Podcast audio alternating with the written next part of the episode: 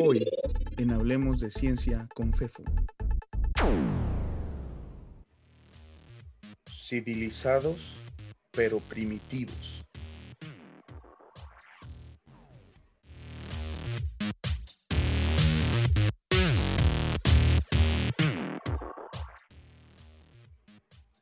¿Cómo motivar la autocrítica?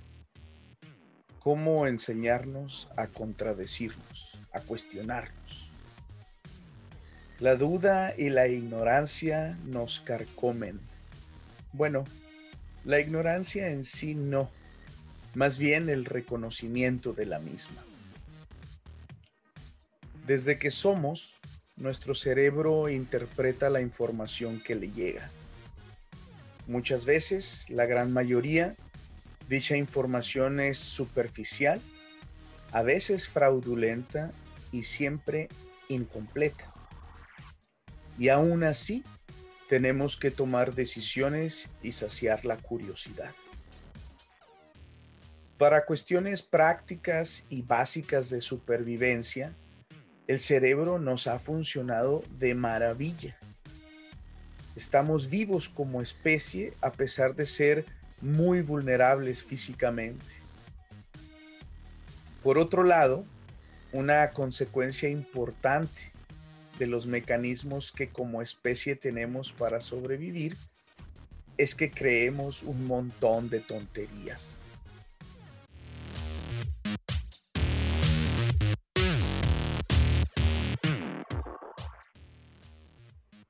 Para sobrevivir tenemos que ponernos de acuerdo. En el sentido más básico, esto significa seguir a los demás. Si están corriendo y gritando, seguro es por algo importante y aunque en ese instante no sepa por qué lo hacen, mejor me voy con ellos. No vaya a ser. En el fondo, buscamos líderes es más fácil seguir que tomar decisiones.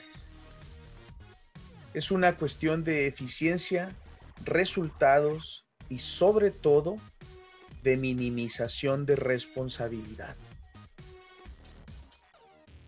Y entonces, ¿qué pasa cuando esos mecanismos automáticos y primitivos siguen funcionando en nuestro cerebro aun cuando ya no sean tan necesarios?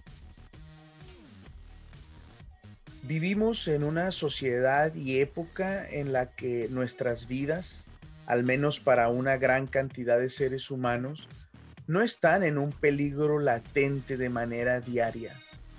Es más, tenemos tiempo para estudiar, vacacionar, ir al cine, tomar una cerveza, discutir sobre política y meternos en los asuntos de las demás personas. Sin embargo, a pesar de haber logrado una vida tan falta de preocupaciones letales y llena de momentos de paz, los mecanismos de seguridad en nuestro cerebro siguen ahí. ¿Cómo se manifiestan? ¿Nos hacen bien? ¿Mal? Es interesante que gracias a ellos seguimos creyendo un montón de tonterías pero, ¿es eso malo?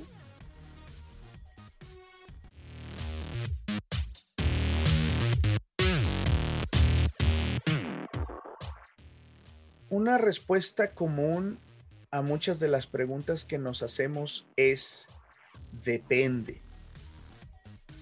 En este caso, la respuesta depende demasiado de qué es lo que creemos, cuándo lo creemos y qué tanto dejamos que esas creencias afecten nuestras acciones. Por supuesto que también depende de qué tipo de acciones. Depende de quién nos quiere engañar y manipular y por qué. En otras palabras, en el fondo, seguimos viviendo en un lugar complicado y salvaje Quizás los riesgos no son tan bruscos y violentos, pero siguen estando ahí y han evolucionado junto con la civilización. Y entonces, ¿qué hacer para no equivocarnos en lo importante, en lo que nos puede afectar y hacer daño? Afortunadamente, desde hace ya varios siglos, hemos desarrollado un mecanismo de autocrítica y decisión que ayuda enormemente a sobrepasar esos mecanismos primitivos. No lo hace de manera individual, es decir, no suprime esos mecanismos naturales en un ser humano en particular.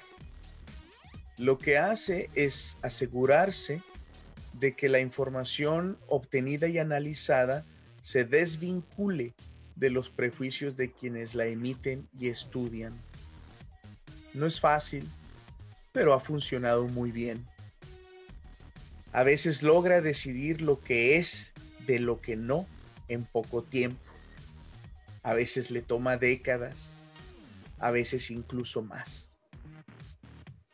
Lo interesante es que logra de manera sistémica autocriticarse y corregirse.